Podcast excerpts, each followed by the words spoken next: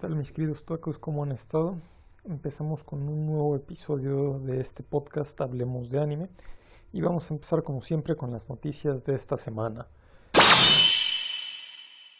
Primero que nada, Megalobox ha sacado un nuevo teaser trailer de su segunda temporada que se estrenará en abril de este 2021. Este anime va de una serie de peleas ilegales en donde se usan piezas mecánicas para dar más fuerza a los boxeadores sin embargo, uno de los luchadores no usa este equipamiento y logra llegar a la cima.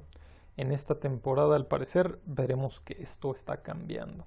Por otra parte, la cuenta oficial de Data Live anunció que tendrá una participación en el evento online de Kadokawa Light Novel Expo, que se llevará a cabo del 6 al 31 de marzo. Aquí contará con un panel digital para los días 7 y 8 de marzo, en donde muy probablemente veamos noticias sobre el nuevo proyecto que se desprenderá de esta franquicia, así que manténganse al pendiente. Por otra parte, se cuenta ya con una nueva imagen promocional de la tercera temporada de Fruits Basket The Final, que se estrenará en abril de este año. La versión escrita se estrenó en 2019 y la adaptación abarcará toda la historia bajo el manga, contando además con la supervisión de la mangaka original. Por si les gusta esta serie, pronto la van a poder ver. También se tiene un nuevo visual para Tokyo Revengers, un anime que se planea estrenar en abril. Este anime hablará de Takemichi Hanagaki, que se encuentra en un periodo muy malo en su vida, y que además se entera de que su antigua novia es asesinada por la pandilla de Tokyo Manji. Por azares del destino, Takemichi viaja 12 años al pasado y descubre que tiene la oportunidad de salvar a Hinata, su exnovia. De esta forma se infiltra en la organización criminal y va a tratar de evitar a toda costa que la maten. Un anime prometedor de acción y shonen, a ver qué tal se pone. También tenemos noticias de que así como Gotubon no Hanayome, The Promise Neverland también se está desviando de la historia del manga, pues un personaje importante no apareció durante el último episodio, el 4. Tocará ver qué tanto se desvían los hechos del anime más adelante, a ver si esta falta de un personaje impactó o no impactó en la historia. Recordemos que la semana pasada se emitía el primer visual de 4 de la adaptación de How Not to Summon a Demon Lord. Bueno, pues esta semana se ha publicado el segundo, aumentando el hype por esta serie. En esta ocasión, la protagonista del visual es Rem Gallo.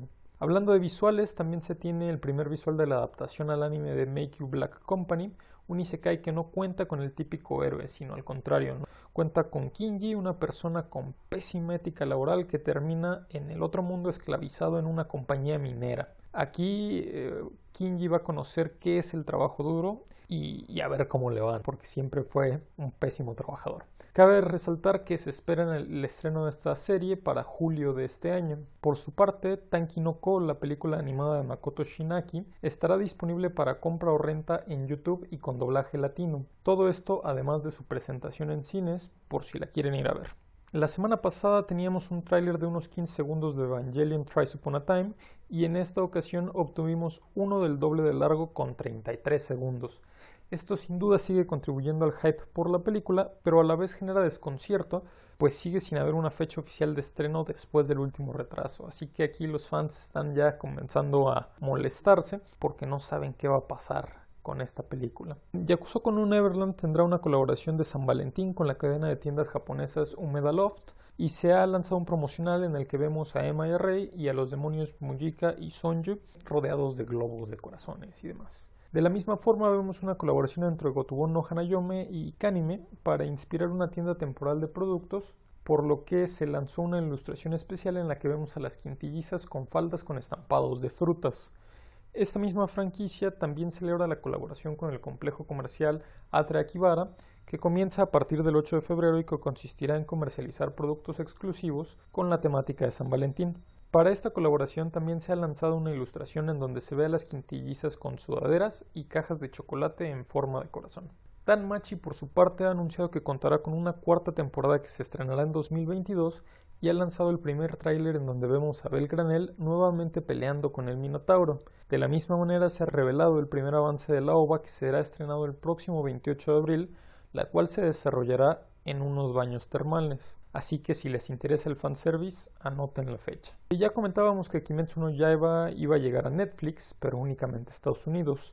Ahora se ha confirmado que llega con un doblaje al español latino, que si bien sigue solo disponible en Netflix Estados Unidos, además de creo que el Reino Unido, esto abre la posibilidad de que llegue a México y a otros países de Latinoamérica próximamente. Existe el rumor de que las novelas ligeras de The World's Best Assassin to Reincarnate in a Different World Aristocrat tendrán una adaptación al anime, sin embargo, esto no ha sido confirmado oficialmente, así que por el momento considérenlo solo un rumor. Por otra parte, se ha revelado que las novelas ligeras Tomodachi no Imoto ga Ore ni Dake Usai serán adaptadas al anime, y aunque esto sí está confirmado, aún no se tiene fecha ni detalles de la producción. Este anime va de la hermana del mejor amigo del prota, quien constantemente acosa a este último. También durante el evento de celebración del 15 aniversario de la editorial Gabunko, se ha anunciado que se tendrá una segunda temporada de Goblin Slayer, este anime que sigue a un aventurero especializado en cazar goblins. De igual forma, no se cuenta con datos de estreno, pero sí se cuenta con el primer video promocional. En otras colaboraciones, Kanoyo Karashimas extendió su colaboración con Penguin Parade para vender una toalla, una playera o un llavero al público todo inspirado en la protagonista Chizuru. Por su parte, para la emisión del capítulo 8 de Shingeki no Kyojin, los estudios MAPA publicaron una ilustración especial del personaje Sasha Blaus. También la seiyuu que interpreta Sasha, Kobayashi Yu, tuiteó un mensaje relacionado a este episodio. Si quieren spoilers sobre lo que pasa, no olviden escuchar la sinopsis de los animes de la semana y si no lo quieren, pues sáltense la sección de sinopsis. Por otra parte, se revelan nuevas imágenes y video promocionales de la adaptación al anime de Slime Taoshite Sayun Nen, que va de un isekai en donde Azusa es una bruja que después de años de matar slimes se vuelve extremadamente superpoderosa. La serie está programada para el próximo 10 de abril. A través de un video promocional en donde se encuentra involucrado Warner Bros. Japón, se anunció de manera oficial que se contará con la adaptación de Shokei Shoujo no Virgin Road al anime estas son una serie de novelas ligeras en donde una categoría de humanos, los verdugos, debe exterminar a otra, los perdidos, pues estos tienen poderes especiales. Sin embargo, eventualmente se va a formar una especie como de alianza o relación entre dos chicas de las diferentes categorías. Ya también hay un video promocional por si lo quieren ir a ver. También se ha dado la noticia durante el evento de Gabunko que las novelas Shikakumono Saikyu Kenya serán adaptadas al anime además que se reveló el primer visual del mismo. La historia trata de Matías, un mago superpoderoso que tiene un límite que no le permite usar todo su poder y que por lo tanto decide reencarnar, aunque tal parece que no será tan sencillo ser el más poderoso en esta nueva vida. A ver qué tal. Por otra parte, Summertime Rendering, un manga de misterio, será adaptado al anime, aunque los detalles aún no son revelados. De la misma forma, este manga contará con una adaptación live action en formato de serie, así que veremos bastante de Summertime Rendering en esta ocasión. Tensei Kenya no Isekai Life también tendrá una adaptación al anime. Es un anime más en donde los slimes participan, ya que gracias a estos el protagonista adquiere poderes y una segunda profesión, aparte de su trabajo de domador de monstruos, que es la de sabio, y de esta forma se va a convertir en alguien increíblemente poderoso como ya es común en los isekais. Con el inminente estreno de la quinta temporada de Boku no Hero se ha revelado un visual más, ahora protagonizado por los estudiantes de la clase 1B. Cabe recordar que la temporada se va a estrenar el próximo 27 de marzo, ya no falta tanto tiempo para esta serie. Por su parte, Jujutsu Kaisen también celebra una colaboración con el lanzamiento de una ilustración.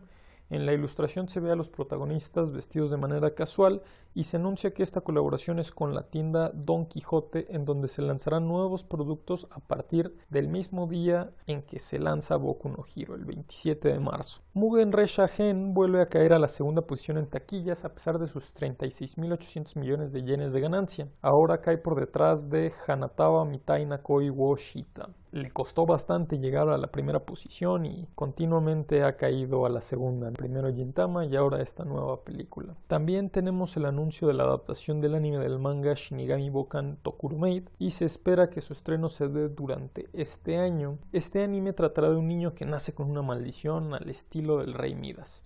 Excepto que lo que toca no se vuelve oro, sino que se muere. Así, la historia narra la búsqueda, junto con su sirvienta, de una forma de deshacer la maldición. De la misma forma, también se lanza el primer video oficial en donde se ve al protagonista dando muerte a una flor con solo tocarla y en un baile con su sirvienta en el que intenta no tocarla. Se oye curiosa e interesante. También se presentó un nuevo video promocional de la adaptación al anime Koito Yobu Niwa Kimochi Warui, la historia de un romance inadecuado entre un empleado y una chica de preparatoria, en donde este es el que insiste en demostrar los sentimientos hacia la chica. Entonces, a ver cómo recibe la comunidad a este anime. Por otra parte, Godzilla Singular Point, un anime a estrenarse a través de Netflix en abril de este año, lanzó un nuevo video promocional. El anime contará la historia de Mei Kanimo y Jun Arikawa, quienes llevarán una amenaza a sus compañeros de trabajo. Cabe mencionar que Mei es una investigadora y Jun es un ingeniero, así que em, nos podemos dar un poco la idea de qué es lo que van a generar como amenaza. Dentro de las noticias más grandes de esta semana se anunció que Black Clover, el anime, llegará a su final el próximo 30 de marzo con la emisión de su episodio final, el número 170. Junto con este anuncio se comenta que el episodio vendrá acompañado de una noticia importante. ¿Será que se adaptará algún spin-off o que se continuará la historia bajo otro título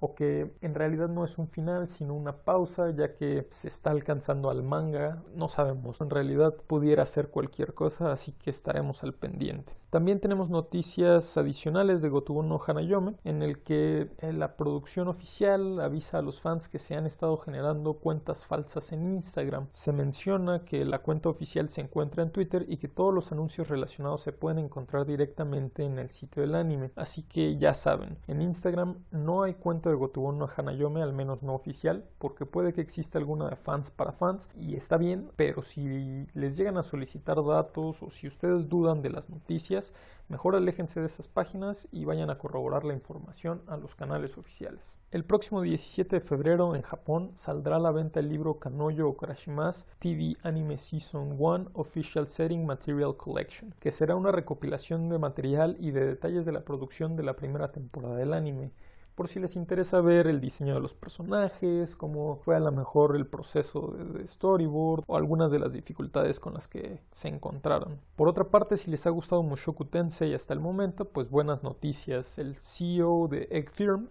confirmó que se planea que sea una serie tipo Sword Art Online o Danmachi, es decir, que su emisión dure bastante tiempo y que puedan sacar temporada tras temporada. Aquí cabe recordar que para la realización de este anime se creó un estudio completamente nuevo que se llama Studio Vine. Entonces estén pendientes porque probablemente tendremos Mushoku Tensei para rato. En otras noticias, Hunter x Hunter ha cumplido ya 800 días sin un nuevo capítulo, puesto que en la edición más reciente de la Weekly Shonen Jump no hay presencia de este manga. Veremos algún día la culminación de esta historia o nos quedaremos con las ganas.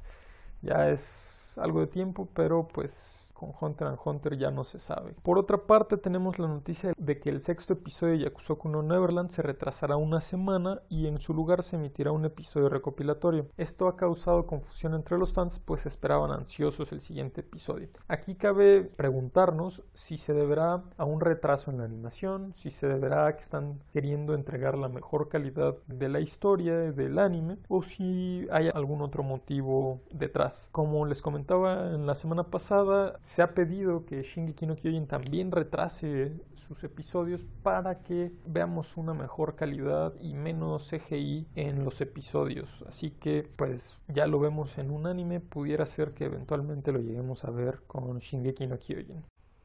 En otras noticias tenemos que Crunchyroll a través de su sitio web oficial ha anunciado que va a incluir en su plataforma la segunda temporada del anime Hataraku Saibo, Cells at Work, y también la de Cells at Work Code Black, por si la quieren ir a ver. Va a estar disponible a partir del viernes 6 de febrero, que, bueno, ya saben, es futuro para mí, probablemente pasado para ustedes. También en nuevos animes tenemos que Funimation ha anunciado la llegada de Azur Lane a su catálogo. Este anime estará disponible con doblaje y subtítulos al español latino a partir del próximo 8 de febrero. Por otra parte, tenemos que en la presentación de resultados financieros del tercer trimestre del año pasado que terminaba el 31 de diciembre, Kadokawa Corporation anunció una alianza de capital junto a Cyber Agent y Sony con tal de fortalecer su apuesta en el mercado de videojuegos y anime a nivel global. Aquí entonces estamos viendo una clara tendencia de Sony por apoderarse del mercado mundial de anime. Ahorita Sony ya es dueño de Funimation y de Crunchyroll, entonces claramente va por todo en este mundo. Esperemos que eso no signifique después que tengamos poca variedad en cuanto a historias o poca variedad en cuanto a estilos de animación. Esperemos que siga permitiendo esta gran diversidad que hay. Por otra parte, el sitio web oficial de Pocket Magazine reveló unas tarjetas especiales en conmemoración a San Valentín que son protagonizadas por algunas de las protagonistas de esta editorial, ¿no? de Kondansha. Las tarjetas son protagonizadas por Urushi Yaotome, Nagisa Minase, Erika Amano, Nagatoro-san del próximo anime que está por estrenarse y Shikimori-san. Estas tarjetas van a estar disponibles en tiendas Animate a partir del 9 de febrero y se van a ir vendiendo como un añadido de algunas obras en formato escrito, ¿no? de algunos volúmenes. Finalmente tenemos también una reciente noticia relacionada con una colaboración entre Shingeki no Kyojin y Free Fire, este famoso videojuego que es de los más jugados hoy en día y que se está aliando con una de las series más representativas del anime hoy en día. Así que no tenemos más detalles respecto a esto. Probablemente podemos ver algunos de los personajes en el videojuego o tal vez algo relacionado con skins o ropa de los personajes. Pero bueno, si les gusta este juego, ya saben, se van a encontrar con algo relacionado con Shingeki no Kyojin muy pronto.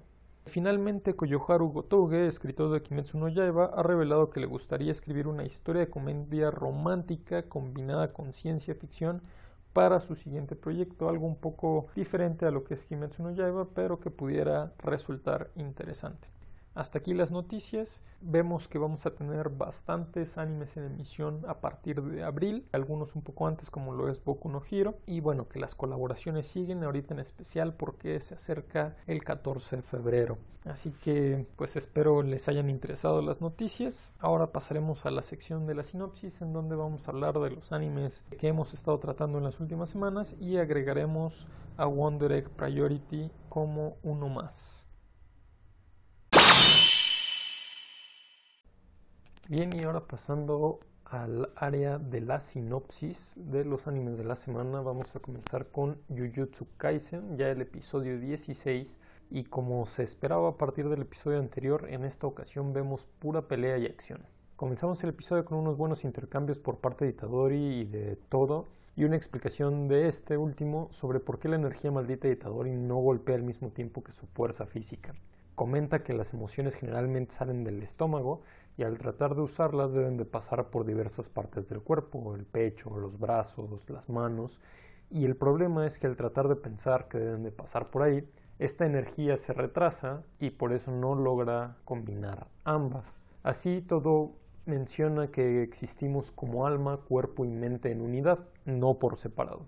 De alguna forma esto le hace clic a Itadori, quien ahora parece que elevará su nivel con esta información, ya que prende su energía maldita a todo lo que da. Aquí se ve que realmente van a tener un buen intercambio entre ambos más adelante, pero ya lo iremos viendo en otros episodios. Después de esto vemos el intro del episodio y todo se concentra en la pelea entre Mekamaru y Panda, un robot controlado a la distancia con energía maldita y un Yugai o lo que sería lo mismo una marioneta. Aquí aprendemos que una marioneta común es como aquellas con las que Itadori tuvo que entrenar o pelear para entrar a la academia y que siempre tienen un núcleo de energía maldita que actúa como corazón. Así, entre los diversos intercambios de golpes entre Panda y Mekamaru, el robot parece estar confundido de no haber vencido al Panda después de sus mejores ataques porque pues según él sí le está dando a los núcleos y pues el panda sigue vivo. Lo que no sabe pero a nosotros sí nos presentan es que panda es un yugai especial que tiene tres núcleos diferentes dentro de los cuales dos son sus hermanos mayores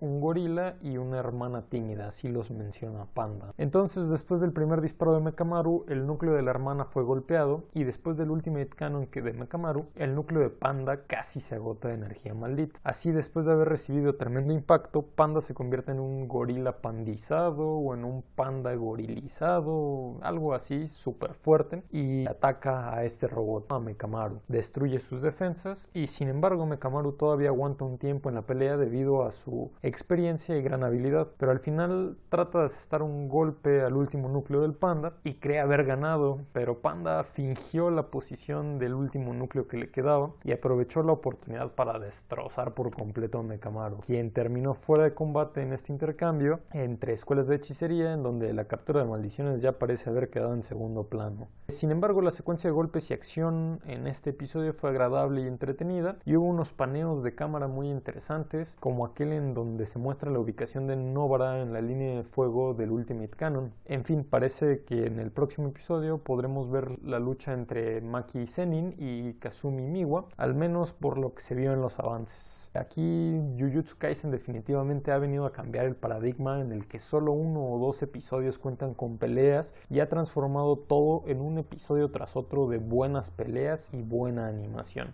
Esperemos que siga así y que nos traiga muy buenas peleas en el futuro. Pasando ahora a Jorimilla, esta comedia romántica, nos quedamos en el episodio anterior cuando Miyamura se iba a disculpar con Toru, pero ya no vemos esta solución entre el desacuerdo entre ambos, pero vemos que pues ya se llevan bien. Sin embargo, antes de que esto pase, vemos que Kono Sakura, la vicepresidenta del consejo, tira unos papeles por la ventana justo cuando Toru va pasando y este se le queda viendo desde abajo como sorprendido. Ahí como que le brillaron los ojitos y dijo ya me enamoré otra vez. Entonces yo creo que esto va a eventualmente eh, desatar un romance entre ambos, pero hasta el momento no ha pasado nada. Total, vemos después de este intercambio entre Toru y Sakura que Miyamura está comiendo un helado, llega Toru y le da un helado de melón que Hori le había dado a Miyamura para que le diera a Toru. Sin embargo, este lado, pues por alguna razón no se lo puede comer Toru, probablemente era alérgico o no le gustaba, algo por el estilo. Así que invitan a Sengoku, el presidente del consejo, a comerse el helado con ellos. Durante la plática entre los tres hablaron del consejo y de cómo ellos tenían la ventaja de poder usar aire acondicionado en la sala destinada al consejo estudiantil y Sengoku les dijo que si querían podían ir a refrescarse cuando quisieran.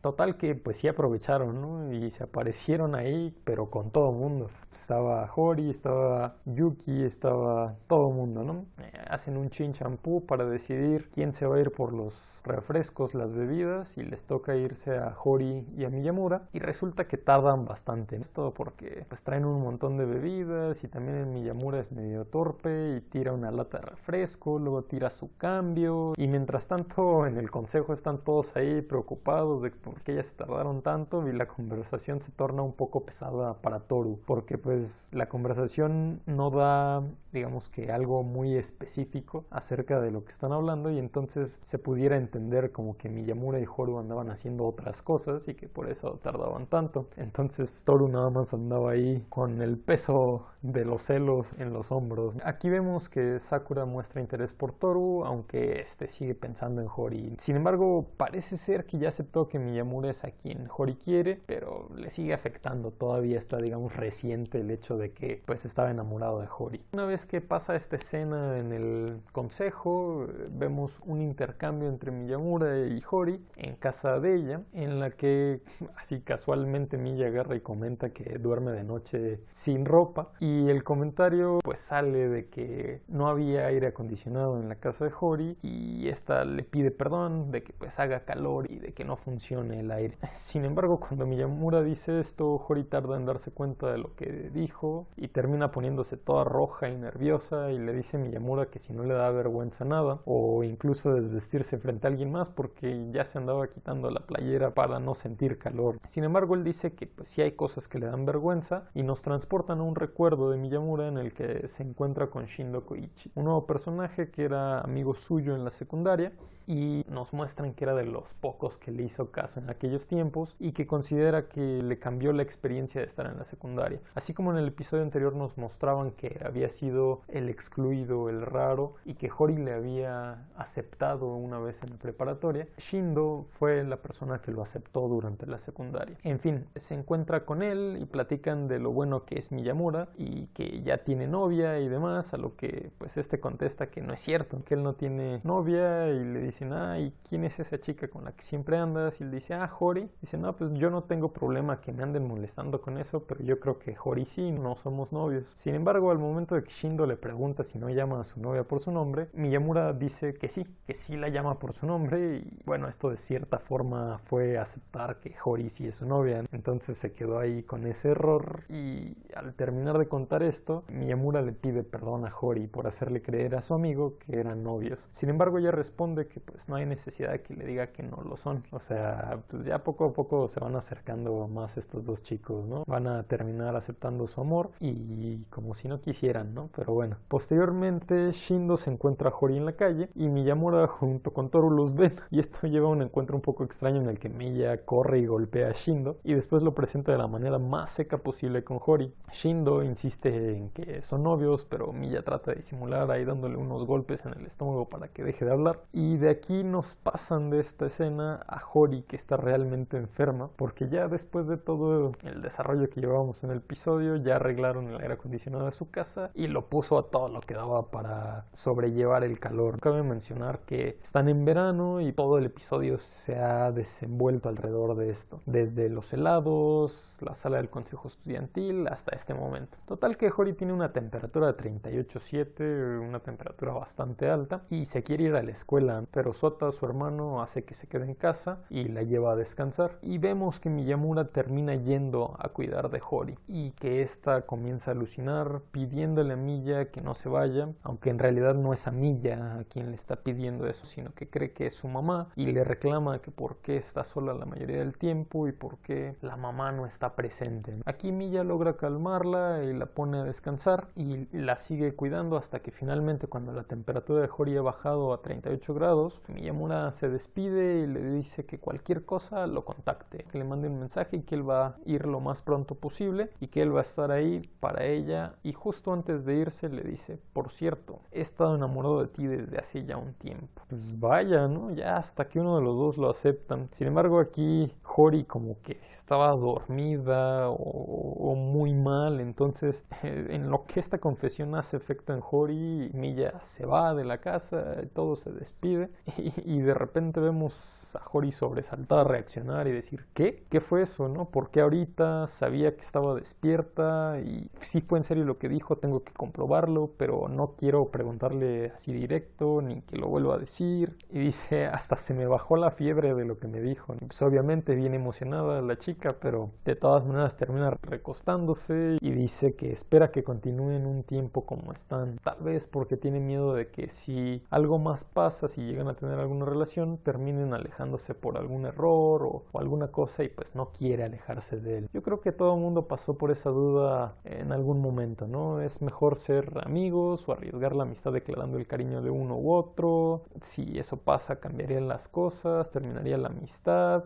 Y si los dos se quieren y eventualmente se pelean, se rompería la amistad además de la relación. Yo creo que todo el mundo ha pasado por eso. Aquí el punto es que pues Hori también está enamorada, pero ella aún no lo acepta. Pero es muy probable que pronto veamos que comiencen una relación estos dos. También hablando de Mushoku Tensei, nos topamos con un episodio que nuevamente habla de cuestiones de la vida. Sin embargo, en esta ocasión es sobre infidelidades. El episodio comienza con Zenith, la madre de Rudios, anunciando que ha quedado embarazada, algo que venían buscando ya desde hace un rato, o sea, desde que había nacido Rudy ya querían tener un segundo hijo, pero apenas lo habían logrado y por lo tanto esto llenaba de felicidad a la familia. Sin embargo, unos momentos después la sirvienta Lilia anuncia que pues ella también está embarazada y todo el mundo se queda así de que ¿qué? ¿y de quién? ¿no?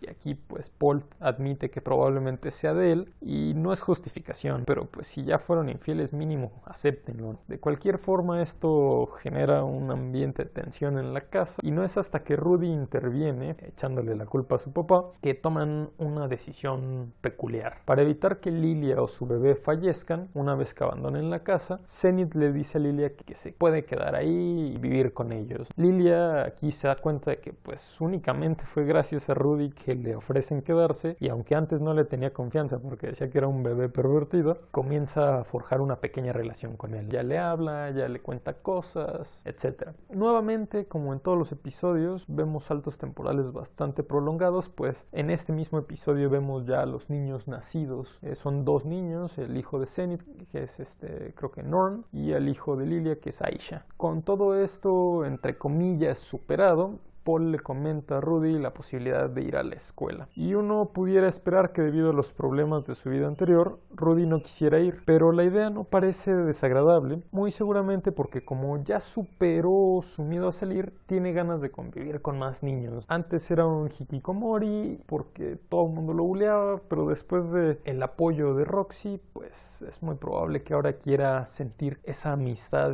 y cómo se siente pertenecer a una sociedad. De cualquier forma, aquí al contemplar la posibilidad y platicar con Silvia acerca de esto, la niña le pide que por favor no se vaya, al final es su amigo. Y él decide que no lo hará, pues la quiere bastante y tiene una vida sencilla y, y él se ve un futuro con ella ahí en su pueblo sin ningún problema. Sin embargo, esto cambia más adelante cuando recibe una carta de Roxy en la que Roxy le dice que si tiene problemas con su magia, por favor trate de inscribirse en la Universidad de Magia Ranoa. Y bueno, la verdad es que Rudy sí tiene problemas con la magia, está medio atorado, entonces esto le mete dudas en cuanto a qué hacer. Así que con esto en mente y después de unas buenas patadas en la espinilla por parte de Zen y Lily a Paul, Rudy pregunta si es posible que su padre pague por su escuela y por la de Sylvie para que puedan ir juntos a la universidad. Sin embargo, aquí su padre se niega, ya que aún es muy chico y no tiene la suficiente habilidad con la espada. Además comenta que no podría pagar la matrícula de Sylvie. Rudy con lo maduro que es, entiende la situación y pregunta si es posible que le consigan un trabajo para que cuando su padre considere que ya está listo para dejar la casa, él tenga ahorros suficientes para pagar la colegiatura de Sylvie. Total que si le consiguen un trabajo con una chica bestia llamada Ghislaine o pronunciado como Gillen, que parece ser una aventurera o cazarrecompensas y, y una conocida de la familia. En este momento Paul le pregunta a Rudy que qué pasaría si le dijera que se aleje de Sylvie. Y se me hizo curioso tomando en cuenta que tanto Lilia como Zenith pusieron cara de preocupación cuando Rudy preguntaba si podían conseguirle trabajo. ¿Será que no la aceptarían en la universidad por su raza o porque la verían como un demonio? Al final supongo que quieren lo mejor para su hijo y si Sylvie se llegase a convertir en un obstáculo para que mejore, tal vez los padres intervendrían y por eso andan haciendo estas caras o estas preguntas. Digo, no sé si yo esté en lo correcto con la suposición y si sí, no sé si el hecho de que los padres se metan sea lo correcto, pero bueno. Al final, en un enfrentamiento que Paul comienza para no tener que dar explicaciones justo respecto a esto, Rudy es noqueado y cuando despierta se encuentra con Gillen, quien dice que comenzará a trabajar con ella. Y bueno, veremos cómo se sigue desenvolviendo este mago todopoderoso de tan solo 7 años. Pasando ahora a One Piece, el episodio 960, recordamos que en el episodio anterior nadie se había presentado en el puerto Tokage, el punto de reunión, y que sabíamos que Orochi había tenido algo que ver con esto. En este episodio nos hacen ver que sí fue Orochi el culpable, pues destruyó los puertos, barcos y puentes que conectaban las diferentes regiones de Guano hacia el punto de reunión. Esto lo hizo a partir de los rumores que había y sin realmente creer que los Akasaya siguieran vivos, sin embargo no quiso tomar ningún riesgo y pues actuó a partir de esto. También nos comentan de manera rápida que los habitantes del pueblo Okobore fueron quemados vivos, entre ellos la esposa de Kinemon, Tsuru, esto no nos profundizaron, pero probablemente tenga consecuencias más adelante. Y qué lamentable además. Así vemos que los Akasaya están dispuestos a sacrificarse para no perder la oportunidad de atacar, aunque es poco probable que logren algo siendo tan solo ellos. También aquí en este momento nos introducen a un recuerdo de Oden pidiéndoles que se libere la tierra de Wano al mundo. Un sueño que vimos que tenía en los episodios anteriores y posteriormente nos guían 41 años atrás con Kosuki Oden de tan solo 18 años y nos muestran una parte rebelde, loca de él. Era un buscapleitos, galán, rebelde, que volvía locas a las mujeres y que era increíblemente poderoso. Incluso lo reconocían como incitador de disturbios, peleas entre pandillas y todo esto desde que tenía pocos años de edad. De cualquier forma vemos que esto es debido a que se siente oprimido en Guano y que tiene el sueño de salir y explorar el mundo, cosa que no puede hacer porque está prohibida ya que Guano está aislado justamente del mundo, no tiene nada que ver con el mundo exterior. Entonces Oden está oprimido por esto y no ha logrado además salir de Guano. Por otra parte vemos a un Kinemon joven que es el vándalo del pueblo y vemos a Zuru, su actual esposa, castigándolo por tratar de robarle dinero de su tienda. Vemos además algunos personajes clave de hoy en día como el viejo Hyogoro y bueno, total que dentro de todo este desarrollo hace 41 años Kinemon roba un jabalí blanco con la intención de venderlo y sacar algo de dinero pero resulta que la leyenda de que el papá del jabalí blanco va a atacar todo lo que se interponga entre él y su hijo es cierta. Así un jabalí gigante comienza a atacar la capital Flor y Oden escucha la leyenda. Se presenta ante Kinemon y le dice dame el jabalí porque se ve totalmente ansioso por luchar. Aquí termina el episodio y en los avances del próximo episodio vemos que se harán amigos, Oden y Kinemon, y este último le jurará lealtad a Oden, además de que irán encontrando a los demás Akasaya en el camino. Por cierto, en el intermedio de cada episodio ya tuvimos un cambio. Ahora no vemos a Luffy generando eh, Ryo y a Zoro cortando el aire. Ahora vemos a Luffy, Nami y Zoro aparecer rápidamente para dar paso a una imagen de Luffy, Sabo y Ace cuando eran niños. En la segunda parte de este intermedio vemos ahora a Goldie Roger, a Shanks y a Oden que dan paso a una imagen en donde únicamente se muestra a Oden. Por otra parte, pasamos con Shingeki no Kyojin, en donde ya hemos llegado a la mitad de la temporada. Creo que hemos visto una buena presentación de lo que Mapa puede hacer, pues a pesar de toda la polémica y críticas que ha habido, creo que ha sido una digna temporada final. Aún así, todavía es necesario esperar a los últimos capítulos para dar un buen veredicto. Y pues, qué episodio. Terminábamos el anterior con Rainer convirtiéndose en el titán acorazado y aquí comenzamos con Eren enfrentándose a él. Creíamos que Rainer iba a ser un buen enemigo para Eren, pero este termina destrozándolo fácilmente. Sin embargo, Rainer logra tomar posesión del titán mandíbula y Eren ya sin fuerzas decide no continuar la pelea ni tratar de matar a Rainer porque yo creo que en el fondo lo considera su amigo y como le mencioné en episodios anteriores, alguien muy parecido a él. Así escapan todos al dirigible, pero Gaby está devastada. Vio a sus amigos morir y culpa de todo a Eren Jaeger. Así sale corriendo con su rifle y Falco sale tras ella con la intención de detenerla y al escuchar los argumentos de Gaby para matarlos y continuar la guerra, Falco no puede evitar recordar esa conversación entre Eren y Rainer antes de que todo se fuera al carajo. Entiende que fue su venganza y que realmente no lo hicieron a través de un acto de maldad pura. Sin embargo, Gaby no entiende razones y continúa persiguiendo el dirigible, hasta que de alguna forma se hace con un equipo del cuerpo de reconocimiento y decide subir y sacrificarse con tal de matar a la mayor cantidad de enemigos posibles. Aquí Falco en el último momento responde a una petición de Reiner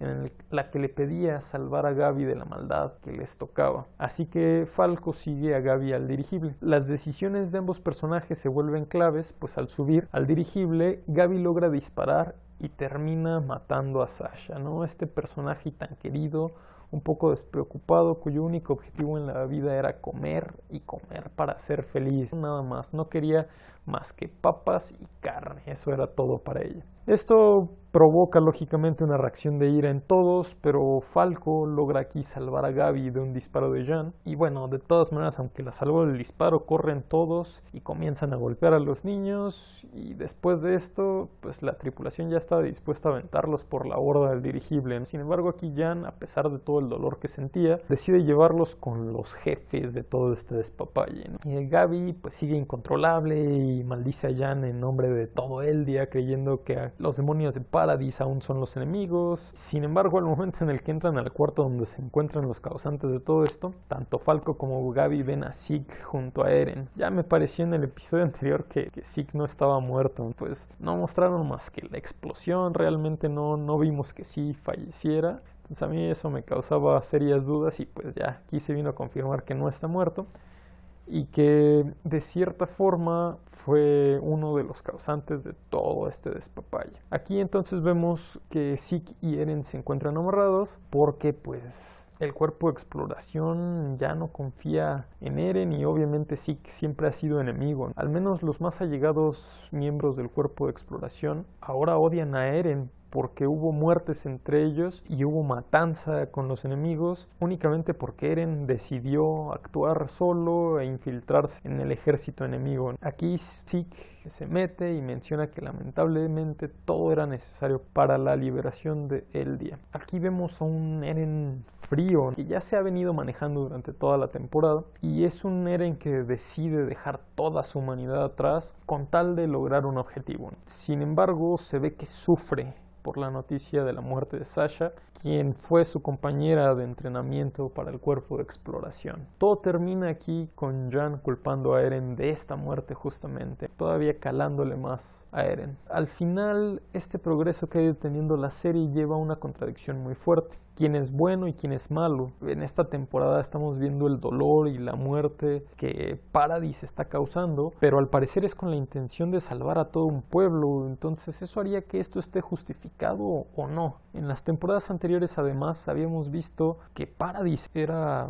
el que estaba sufriendo, ¿no? Y aunque ahí era con la intención de desaparecerlos por las ansias de poder de Marley y el adoctrinamiento que le habían dado a los eldianos desde los campos de concentración, la la respuesta de Paradis no fue menos violenta y destructiva. Aquí bien cabría el discurso de aquel enfrentamiento entre Naruto y Pain, el camino del dolor que habla sobre el ciclo bélico que conlleva la violencia. Yo te mato porque tú me mataste, pero entonces como yo te mato, alguien va a venir a quererme matar a mí nuevamente, ¿no? a ver cómo evoluciona en los últimos ocho capítulos de Shingen Kino Kyojin y a ver si nos deja con un buen sabor de boca este final.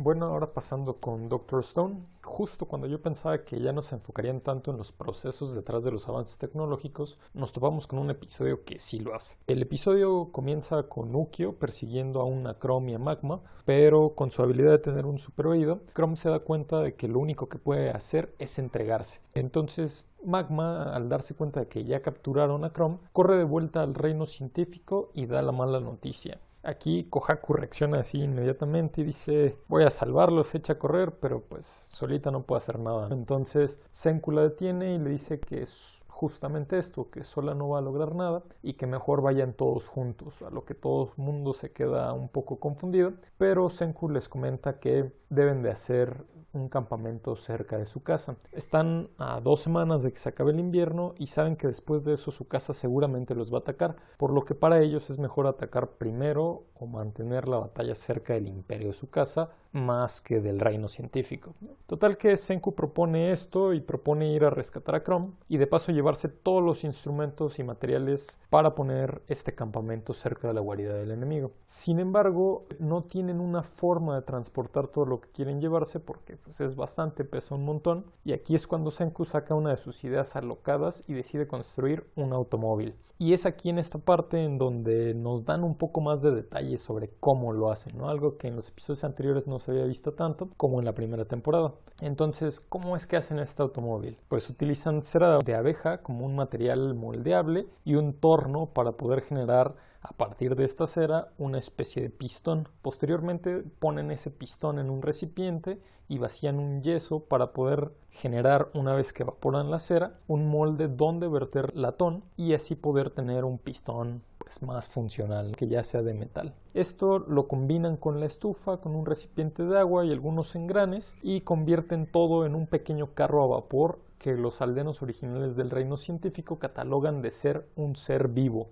Qué locura, ¿no? Que en un año hayan llegado ya a la era de la revolución industrial. Por otra parte tenemos a Chrome, que es presentado ante su casa y a Hyoga por parte de Ukyo. Y cuando lo enfrentan y le preguntan que qué hace ahí, Chrome menciona que él es un científico y que la ciencia es divertida. Sin embargo, esto le puede costar la vida, pues es justamente lo que su casa no quiere. No quiere llegar a ese mundo en donde la ciencia es dominada por gente avara que genera guerras con la tecnología proveniente del desarrollo científico. Así le ofrecen a Chrome unirse al bando de su casa, pero este no acepta y lo lanzan por una cascada. Al ver que cuando caía la determinación y la lealtad no cambia, su casa ordena que lo salven y aquí Ukyo lanza una flecha que lo detiene a mitad de caída. También su casa lanza un tronco que arrancó con sus propias manos para que tenga donde pararse. Ante esta situación los aliados de su casa se dan cuenta de que tendrán que sacarle la información como puedan irla deduciendo poco a poco, ya que no lo van a poder forzar ni por las buenas ni por las malas. Aquí entonces le preguntan a Ukyo que dónde encontró a Chrome como para empezar a escarbar y juntar algo de información, pero nos sorprende al decir que lo encontró solo en la cueva donde se produce el ácido nítrico para despertar a las personas y revivirlas de este estado de piedra en el que están. Pero pues ¿Por qué, no? ¿Cuáles serán sus motivos? ¿Quiere iniciar una rebelión contra su casa, alguna especie de golpe de Estado? ¿O tiene interés por saber algo más acerca de Chrome y el reino científico? ¿O tal vez solo es un bluff para hacer que Chrome le tenga confianza y pues terminar sacándole la sopa? ¿Quién sabe, no? Tendremos que esperar a los próximos capítulos a ver cómo se desarrolla. Lo que sí es que como ya sabemos que quedan tan solo dos semanas de invierno y que el reino científico ya se está mudando cerca del reino de su casa, probablemente pronto tengamos los primeros enfrentamientos a ver cómo se sigue desarrollando. Por parte de Gotobu no Hanayome, tenemos que en el anime es año nuevo y Uesugi va con su hermana a recoger estos papeles de fortuna que son tradicionales en Japón y él consigue peor suerte en su papel, lo que le depara el nuevo año. Entonces, mientras están celebrando el año nuevo, recogiendo estos papeles, se encuentran con las quintillizas, quienes los invitan a su casa. Ki Uesugi no quiere ir, pero su hermana sí, y terminan visitando a las chicas en su nuevo hogar. Recordemos que habían decidido salirse del penthouse donde vivían. Y entonces aquí Raija se saca de onda porque pues se suponía que las quintillizas tenían mucho dinero y ahora viven las cinco en un departamento pequeño. A lo que las chicas le comentan que pues han pasado varias cosas, pero la invitan a que se sienta como en casa. En ese momento Futaro se sienta recargado en la pared y Nino lo invita a sentarse con ellas bajo el kotatsu, esta manta caliente que está sobre una mesa bajo la cual puedes meter tus piernas para no andar sufriendo el frío. Pero pues eso no es normal y Futaro se queda todo perplejo y de repente todas las quintillizas se le avientan y le quieren hacer un masaje y se reparten su cuello, brazos y piernas diciendo que le quieren agradecer por lo que ha hecho por ellas. Pero Uesugi pues no les cree. Entonces las gemelas se van a otro cuarto y se ponen a discutir sobre cómo decirle a Futaro que pues no tienen dinero para pagarle por las tutorías y imaginar qué pudieran hacer por él para que las perdonara y no les cobraran. Aquí cuatro de las cinco quintillas se imaginan dándole un beso y solo Yotsuba se imagina ganar una medalla, aunque no sé cómo eso haría que les perdonara el pago, pero bueno, total que las cuatro hermanas que se imaginen ahí su escena romántica se ponen todas rojas y se echan la bolita para ver quién le va a dar el beso. Cada una termina poniendo una excusa o se anda imaginando otras cosas, siendo aquí Miku la que termina más embelesada, imaginándose que con un beso en la mejilla se va a ganar el corazón de Uesugi para siempre. Pero al final pues no llegan a nada e Ichika decide que no queda de otra más que irle a decir que sí es posible que les enseñe gratis. Pero justo cuando va saliendo del cuarto Uesugi la detiene y se le acerca un montón para examinar su boca. Aquí Chica casi se desmaya imaginando que la va a besar, pero en realidad es que Uesugi andaba jugando con su hermana en un rompecabezas temático de las quintillizas en donde tenían que unir el cabello con la cara, con la boca y los ojos de cada una de ellas. Al final, la que realmente termina dándole un beso en la mejilla es Yotsuba, la que de plano no se había imaginado nada romántico. Y se lo da porque tenía un poco de crema de una dona en el cachete, pero pues ¿quién le quita la crema del cachete a alguien más así nada más porque sí con un beso, ¿no? Entonces Miko aquí se pone toda celosa y dice, te subestimé Yotsuba. Total que después de este intercambio todo extraño,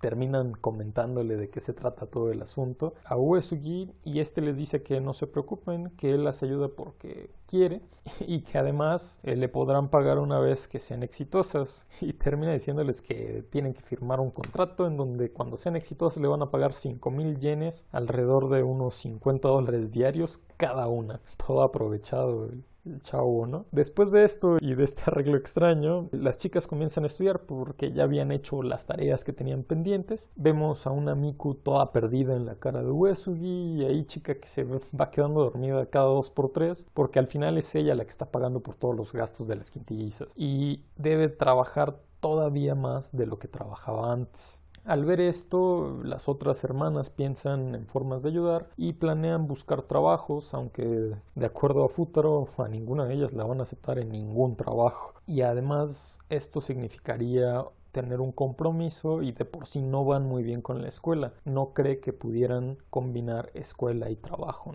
Posteriormente vemos que es solo Itsuki la que sigue buscando trabajo y vemos ya a Uesugi trabajando en la pastelería y tratando de conseguir un aumento, aunque no lo logra porque no cocina realmente bien. Total que el dueño de la pastelería le dice que ya se puede ir, que se puede ir temprano, él se espanta porque dice que ya me están corriendo, en serio está tan malo mi pastel, pero en realidad es porque habían rentado el local para una película y bueno, como era de esperarse en cuanto escuchamos película, llega Ichika como una de las actrices Aquí Uesugi se da cuenta de que lamentablemente el papel que está interpretando es un papel muy malo y le dice a Ichika que no debería de aceptar trabajos tan malos a pesar de las circunstancias en las que se encuentran, pero después se da cuenta de que en realidad es una gran actriz ya que le tocó probar el pastel que hizo, que está realmente malo y logró decir que era magnífico frente a la cámara. Entonces la elogia, pero al elogiarla Ichika se hace la dormida para no pasar vergüenza y termina siendo abrazada y consolada por Uesugi. Después de esta escena vemos a Yotsuba, Nino y Uesugi en el supermercado comprando comida para aprovechar algunos descuentos que había en la tienda. Sin embargo, cuando salen ven a Itsuki hablando con su papá en una cafetería cercana y escuchan la conversación a escondidas. Aquí el papá básicamente quiere que regresen a su casa, pero con la condición de que dejen de lado a Uesugi o en su defecto que trabaje como asistente de otra tutora. Itsuki aquí defiende a Futaro, pero el papá le dice que han ido realmente mal en la escuela y que si está segura de que con la ayuda de Uesugi, incluso Yotsuba, que es la que peor va en la escuela, pudiera pasar los exámenes. Y aquí Itsuki ya no sabe cómo responder, pero en eso Yotsuba se acerca y dice, claro que sí lo vamos a lograr. Sin embargo, el papá sigue sin estar conforme y la amenaza diciendo que si vuelven a reprobar, las va a cambiar de escuela. Una fuerte consecuencia en caso de que no logren el objetivo. En fin, ahora tocará ver si sí lograrán aprender lo suficiente para aprobar los siguientes exámenes. De aquí nos pasamos con Recero y pues no, Regulas Córneas no era la versión antigua de Roswell, como les comentaba en el episodio anterior, pero pues ya llegaremos a eso. Este episodio a mi parecer se divide en dos partes que tienen relación una con otra. Por una parte, Shima nos cuenta un poco de la historia de la Ryusu Meyer original y cómo comienza a generar una amistad con Beatriz, quien es, al parecer, la hija de Echidna. Resulta que estos personajes vivían en lo que hoy es el santuario y era, entre comillas, un lugar pacífico y tranquilo. Aquí es donde sale un Roswell Maters más joven preguntando por Echidna y de aquí es de donde infiero que pues Roswell y Regulus no son el mismo personaje, pues cuando Shima menciona que el santuario dejó de ser ese lugar tan tranquilo porque todo se derrumbó, nos transportan a la otra parte del episodio conectando esta historia de Shima con lo que está sucediendo en la prueba de Emilia, que es lo que sucedió hace años, ¿no? Aquí vemos el intercambio entre Regulus y Jus, por lo que pues no, Cornias y Roswell no pudieran ser los mismos. En fin, vemos que aquí aparece la bruja de la vanidad que se llama Pandora y vemos a la madre Fortuna atacar a ambos enemigos sin resultado alguno, es decir, no les hizo nada. Así Fortuna escapa con Emilia para ponerla a salvo y termina despidiéndose de ella, pues muy probablemente nunca la va a volver a ver porque piensa regresar con Jus a combatir a estos enemigos. Mientras tanto, Jus se inyecta o imbuye el factor este de la bruja y apenas si logra controlarlo, le sangran los ojos y toda la onda. Sin embargo, al atacar a Regulus, pues no logra hacerle daño y este con tan solo un movimiento le corta el brazo. Y es justo en este momento cuando va represiendo Fortuna que básicamente se le declara y le dice que no lo puede dejar solo porque lo quiere y que la vida sin él sería muy dolorosa y juntos tratan de acabar con Regulus Cornias, lo que pone furioso a este último. Pero aquí Pandora como que agarró una especie de afecto malévolo ahí hacia Jus y Fortuna y le ordena a Regulus que los deje en paz. y este tipo todo enloquecido voltea y ataca a la bruja, destrozándola así completamente, o al menos eso es lo que nos hacen creer. Pero pues Pandora siendo la bruja de la vanidad es increíblemente poderosa y aparece nuevamente venciendo a Regulus sin problema, ¿no? Lo hunde en la tierra. Y además con unas palabras ahí que dice, lo desaparece de la escena de acción por completo. Dice, no está aquí, está en su casa con su familia y con sus mujeres y punto, ¿no? Y desaparece. Entonces, como ya no está, dice que pues todo lo que hizo ya no pasó realmente y eso incluye su propia muerte y el brazo de Jus, aunque tanto Jus como Fortuna saben que no son lo suficientemente poderosos, deciden atacar a Pandora para salvar a Emilia y al sello. Y mientras esto pasa, Ark está escapando con Emilia, pero es detenido por una ama bestia que infecta la pierna y que lo está consumiendo y por lo tanto hace que Emilia continúe escapando sola. Emilia, obviamente con miedo y ya sin su mamá y todo, continúa escapando, pero se culpa a ella misma de lo que está pasando porque cree que se debe a que era una latosa y entonces pues decide que tiene que hacer algo para ayudar. Al decidir esto se da cuenta de que la bruja anda buscando el sello y piensa que si se lo da podría hacer que se aleje y los deje en paz, por lo que va en busca de este sello pero llegando ahí al sello ya está Pandora esperándola ¿qué va a pasar? ¿Será que Emilia es la llave del sello? ¿Será que la bruja de la vanidad ya venció a Jus y a Fortuna? ¿O será que se puede dividir en dos entes diferentes? ¿O qué es lo que está pasando? Aquí en Hablemos de Anime estamos esperando con ansias el siguiente episodio. De aquí nos transportamos a Tatoeba Las Dungeon, que creo que en esta ocasión mejoró bastante respecto al capítulo anterior, porque por lo menos hubo un poco más de desarrollo y de profundización en los personajes. El episodio comienza con la recuperación de una espada al puro estilo del rey Arturo que está metida en una piedra y que se supone que es sagrada. Pero como ya es normal en este anime, no le cuesta ningún trabajo al protagonista Lloyd Belladonna. Esta espada se vuelve más importante un poco más adelante, pero ahorita hablaremos de eso. Después del intro se nos presenta el cliché del torneo entre escuelas y se desarrolla un poco el entrenamiento que llevan los estudiantes para prepararse para este combate, incluyendo magia de curación. Y por otra parte vemos que llega Mena y Filo Quinone con Marí buscando a Rijo Flavin, a lo que Marí pues como que no les da mucha confianza y decide no ayudarles. Pero en eso se aparece Lloyd que recibe unos buenos golpes por parte de Filo debido a que su aura es bastante intimidante. Pero una vez que pasó este breve intercambio de golpes, que no le hicieron nada a Lloyd, o bueno, sí creo que le rompieron una costilla. Lloyd termina soltando toda la sopa sobre dónde está Rijo y quién es y todo. Y en ese momento Marie termina echando a las chicas porque Filo al ver que no le pudo hacer nada a Lloyd decide ser su alumna y quiere quedarse a vivir con ellos y todo, ¿no? Entonces Marie las echa y les avienta agua y váyanse de aquí. Total que retoman el torneo de las escuelas y se ve que llega la directora de la escuela contraria que se llama Roll y resulta que conoce a Rijo Flavin y que además es la profesora de, Mena y Filon, estas chicas de la escena anterior. Aquí Roll termina amenazando a Rijo diciéndole que vaya con ella porque si no va a perder todavía más cosas de las que ya ha perdido y de las que quieren. Entonces le da un ultimátum hasta el día del torneo para decidir. También vemos aquí a Selene en escena de celos tras escena de celos porque pues Philo sigue ahí acercándose a Lloyd y quiere estar totalmente a su disposición, lo agarra de la mano y todo, entonces siempre se quiere ahí andar metiendo entre ellos y le da una rabia ver que Lloyd anda con otra chica. De cualquier manera, después del intercambio con Roll, pues Rijo se muestra triste, desanimada y, esto termina preocupando al protagonista, ¿no? Entonces va y busca un consejo con Marie y esta que cree que busca animarla a ella, le recomienda que saque a la chica a la que quiere animar a una cita, pero pues resulta que Lloyd termina llevando a Rijo a, una cita y, y, bueno, la lleva a comer donas. Y en este momento pues le comentan, que la verdad quiere animarla, que no le gusta que se sienta así tan mal. Y Rijo nos introduce un poco más a su historia, a su pasado. Eh, vivía en un orfanato en donde Roll era, pues, digamos, como su hermana mayor o era de las más grandes del orfanato y era buena con la magia. Total que un día le llevó una prótesis de brazo porque pues, Rijo no tenía brazo y Rijo se emocionó y dijo, pues sí, ya con dos brazos voy a poder ganar algo de dinero para el orfanato. Pero pues resulta que no era por buena onda ni nada, sino que Roll estaba escondiendo detrás de este regalo su deseo por obtener la espada sagrada del principio del episodio. Pues resulta que el brazo es de un material especial, mitril,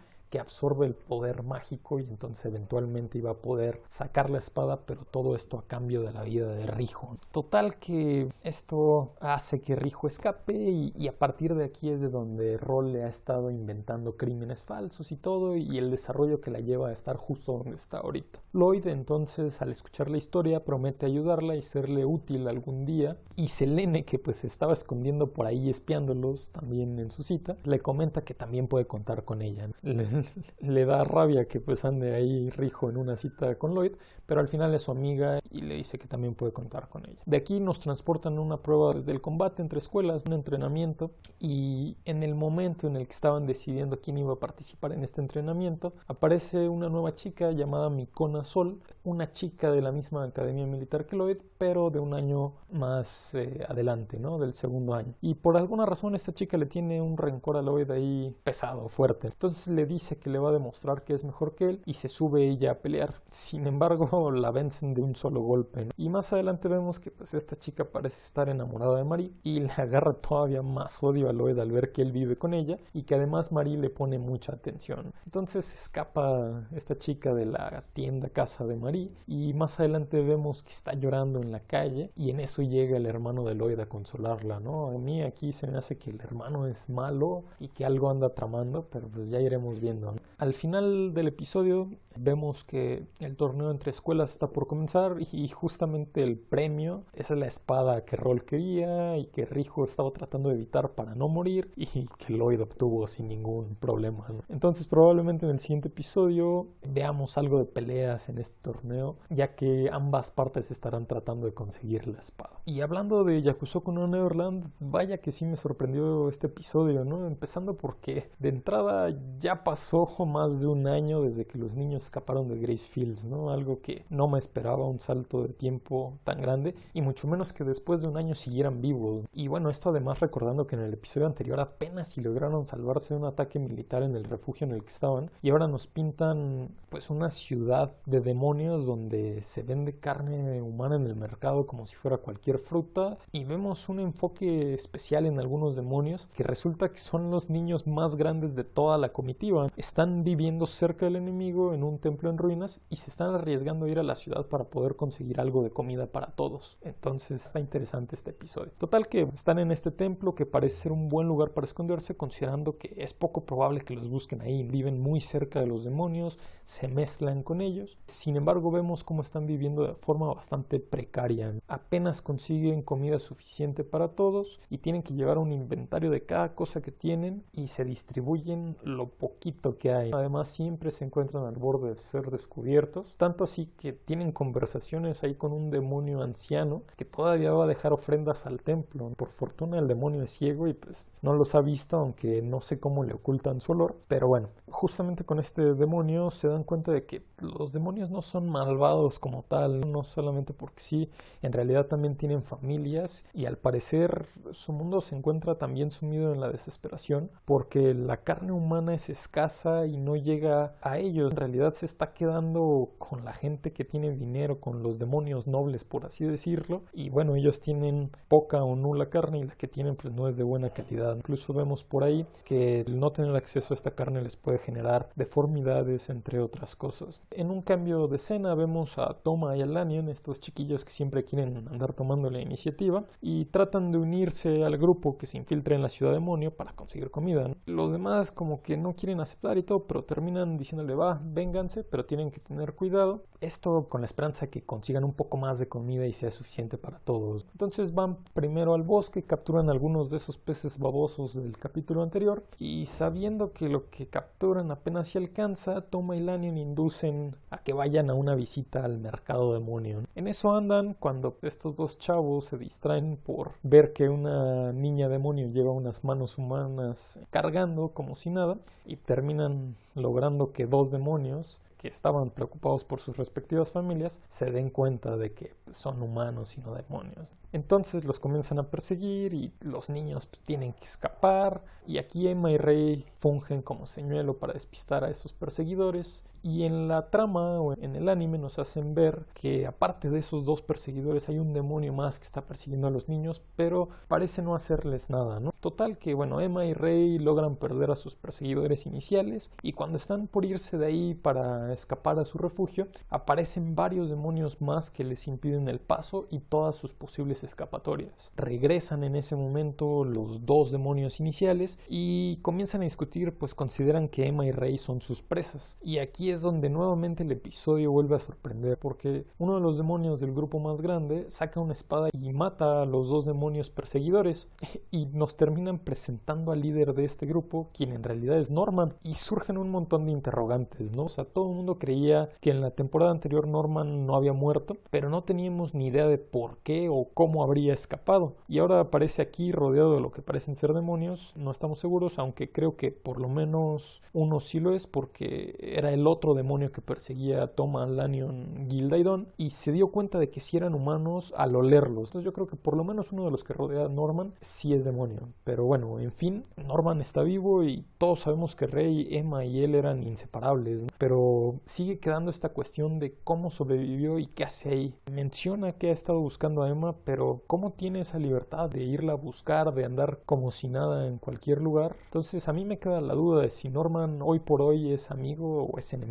Espero que esto se vaya desarrollando más adelante en otros episodios, pero bueno, como mencionaba en la sección de noticias, pues por lo menos la siguiente semana no vamos a saber nada sobre el desarrollo de este anime porque se ha retrasado el episodio una semana y entonces vamos a tener un episodio recopilatorio para que estén nada más ahí con el pendiente. Pasando ahora sí al anime que les había prometido, vamos a hablar de Wonder Egg Priority, un anime de Cloverworks bastante interesante. Originalmente a mí me atrajo porque sus visuales se ven muy bien, me parece un digno trabajo y sin embargo lo que me terminó sorprendiendo más al final fue el tema. Resulta que Wonder Egg Priority es un anime que trata sobre cómo sobrellevar la pérdida, en especial la causada debido al suicidio. Es un tema fuerte, pero que curiosamente mezclan aquí muy bien con algo de acción y una imaginación atractiva. Hay Otto es el personaje principal, la personaje principal, y se encuentra sufriendo debido a que su amiga, su única amiga, se suicidó al aventarse de un edificio de la escuela. De aquí nos muestran un poco de su dolor y nos introducen a este mundo fantástico en el que Ai puede comprar un huevo que en sus sueños se transforma en una persona que por alguna razón también decidió suicidarse. Así el objetivo de Ai es salvar a estas personas de los demonios que los persiguen, es decir, todo aquello que los llevó al suicidio. Vemos entonces en el primer episodio a Saiyo Kurumi que lucha contra la soledad y el bullying, hablando de heridas que no cierran y no se curan. Además de ahí, también existen otras chicas que buscan superar sus propias pérdidas y que también se encuentran comprando huevos. Así, con la intención de motivarlas a luchar para salvar a otras personas, a las chicas les presentan a estas personas que perdieron como unas estatuas que se van sintiendo cada vez más cálidas, como si estuvieran recuperando la vida conforme las chicas van venciendo a los enemigos. Creo yo que esta es la representación de la aceptación, pues no es hasta que aceptas que alguien ya no está cerca, que ya falleció y que empiezas a sentir y recordar a las personas nuevamente como eran, que en tu corazón ya está todo lo bueno como solía ser y tienes ese buen recuerdo de las personas. En fin, durante los episodios ahí se encuentra con estas tres chicas adicionales que están en el mismo proceso que ella. Neiru Aonuma, Rika Kawaii, Momoe Sawaki. Además de que cada una de ellas ha perdido a alguien, ellas mismas lidian con dolor, burlas, bullying y otros miedos y conflictos. Entonces, de manera interesante, cada una nos indica a través de ellas o de los monstruos contra los que pelean una diversidad de causas que pueden llevar a tomar una decisión tan drástica como lo es el suicidio. Sin embargo, el mensaje que a mi parecer deja la serie es el trabajar estos problemas e irlos superando. Por eso combaten contra los monstruos, por eso están ahí las personas que ya se suicidaron, pero lo que buscan es el apoyo de las chicas para sobrellevar esos problemas que tuvieron. Entonces, creo que el objetivo de la serie es esto, ir superando los problemas que te pueden llevar a decisiones de este estilo.